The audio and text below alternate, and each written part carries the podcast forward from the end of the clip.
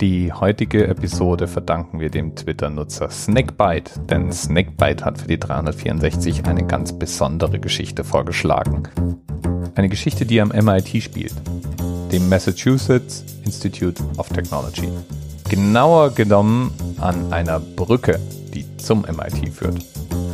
Und die Geschichte, die spielt in den 50er Jahren im Jahr 1958, um ganz genau zu sein. Und sie beginnt mit einem Mann namens Tom O'Connor. Tom O'Connor war bei einer Studentenverbindung LCA Lambda Chi Alpha ein sogenannter Pledge Master zu der Zeit.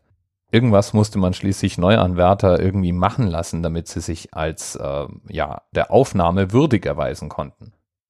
Und besagter Pledgemaster Tom O'Connor, der dachte sich, ist ganz schön nervig, diese Harvard Bridge zum Campus zurückzulegen und eigentlich nie genau zu wissen, wo man denn nun wirklich ist und wie weit vor allen Dingen noch.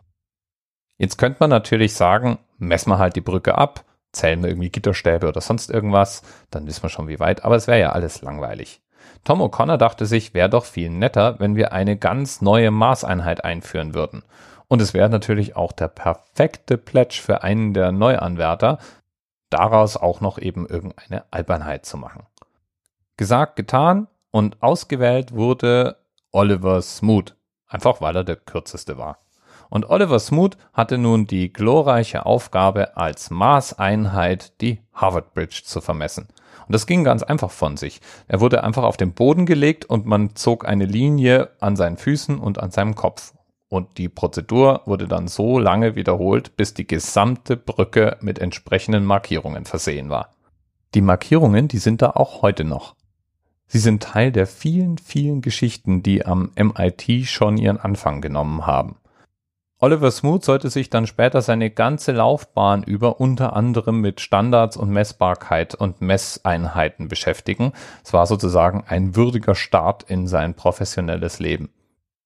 Naja, und jetzt weißt du wahrscheinlich auch, warum ich dir genau das gerade erzählt habe, denn die berühmte Harvard Bridge ist genau 364,4 Smooth lang. Und nicht nur die Markierungen sind auch heute noch, da das Ganze inzwischen über 50 Jahre her ist, gab es eine 50-Jahres-Feier. Es gibt ein Buch, das sich mit Messeinheiten beschäftigt und den Titel Smooth Ear trägt und eine Plakette, die permanent angebracht wurde, um dieses Ereignis zu feiern. Also nicht das Buch, sondern die 50 Jahre Smooth als Einheit. Und ganz allgemein kann man sagen, haben die MIT-Studenten von damals auf ganz witzige Art und Weise illustriert, dass man eigentlich beliebige Einheiten wählen kann. Ganz wonach man lustig ist. Wichtig ist nur, dass die anderen wissen, womit sie es zu tun haben. Und diesen Hinweis, den verdanken wir einem treuen Hörer, dem Twitter-Nutzer Snackbite. Bis bald. TMRS 10, 9, 8. The experience of 47 individual medical officers.